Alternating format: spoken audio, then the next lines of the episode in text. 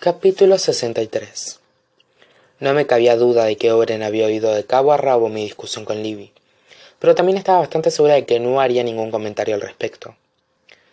Todavía busco el davenport dije secamente. Si antes necesitaba distraerme ahora ya era directamente obligatorio.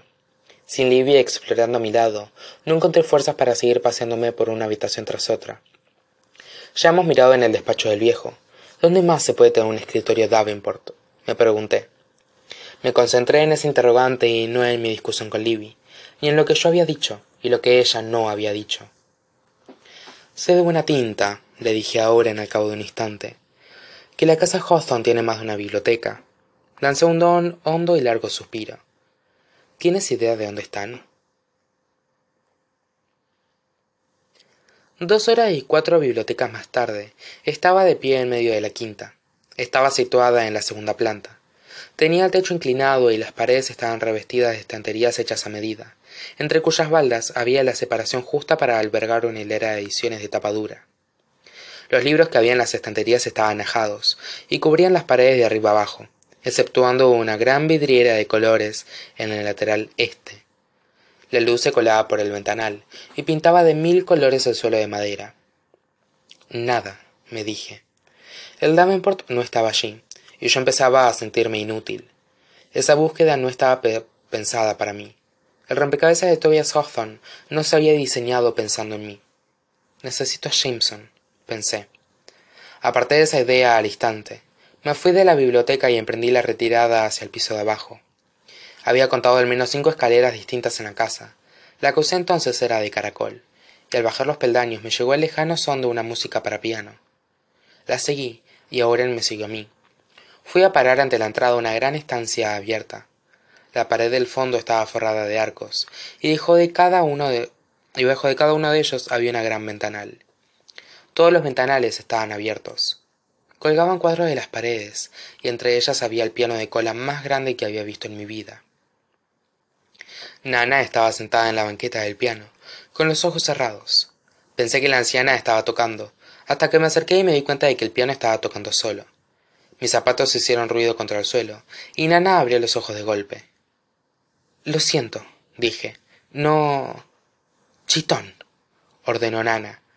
Volvía a tener los ojos cerrados. La música continuó ascendiendo hacia un impetuoso crescendo y luego silencio.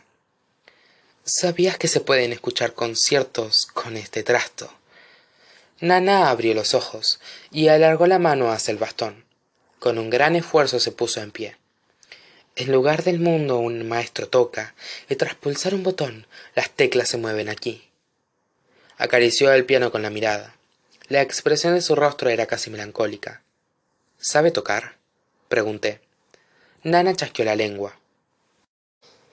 Tocaba cuando era joven recibí más atención de la cuenta por ello así que mi marido me rompió los dedos y allá acabó todo. Lo dijo de un modo así como si nada que resultó casi tan doloroso como las palabras en sí. Qué horror afirmé enfadada. Nana miró el piano y luego su mano huesuda y nudosa como la pata de un pájaro. Levantó el mentón y dirigió la mirada hacia los inmensos ventanales. Sufrió un trágico accidente poco después resultó terriblemente evidente que nana se había encargado de ese accidente. Mató a su marido me pregunté. Nana le reprendió una voz desde el umbral. Vas a asustar a la chiquilla. Nana se sorbió la nariz. Pues si se asusta tan fácilmente no me va a durar aquí ni dos días. Dicho esto nana se fue de la habitación. El mayor de los hawthorne fijó su atención en mí ya le has dicho a tu hermana que hoy te estás haciendo la delincuente. Que mencionara a livy me recordó la discusión. Está hablando con papá. No quería una orden de alejamiento contra drake. No la ha bloqueado pensé. Y luego me pregunté hasta qué punto nash estaba al corriente. Livy sabe dónde estoy le respondí muy seca. Me miró de hito en hito. No lo está teniendo nada fácil chiquilla. Tú estás en el ojo del huracán donde todo está en calma pero a ella le están cayendo palos de todas partes yo no le veo mucha calma a ser el blanco de un par de disparos pensé qué intenciones tienes con mi hermana le espeté sin duda mi pregunta le pareció muy divertida ¿Qué intenciones tienes con Jameson? ¿Es que no había nadie en esa casa que no se hubiera enterado de lo de beso? Tenías razón sobre el juego de tu abuelo, le dije. Nash había intentado advertirme. Me había dicho exactamente por qué Jameson me había mantenido tan cerca. Normalmente la tengo. Nash metió los pulgares en las tablillas del cinturón. Cuanto más te acerques al final, peor será.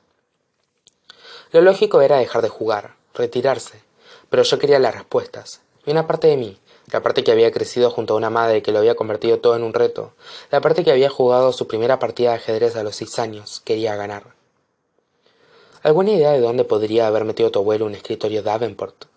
Le pregunté a Nash. Aquello le arrancó una risita.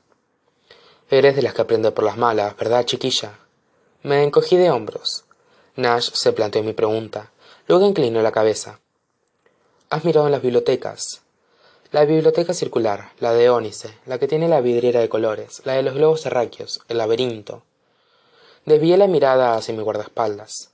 Eso es todo. Oren asintió con la cabeza. Nash inclinó la cabeza hacia el otro lado. No exactamente.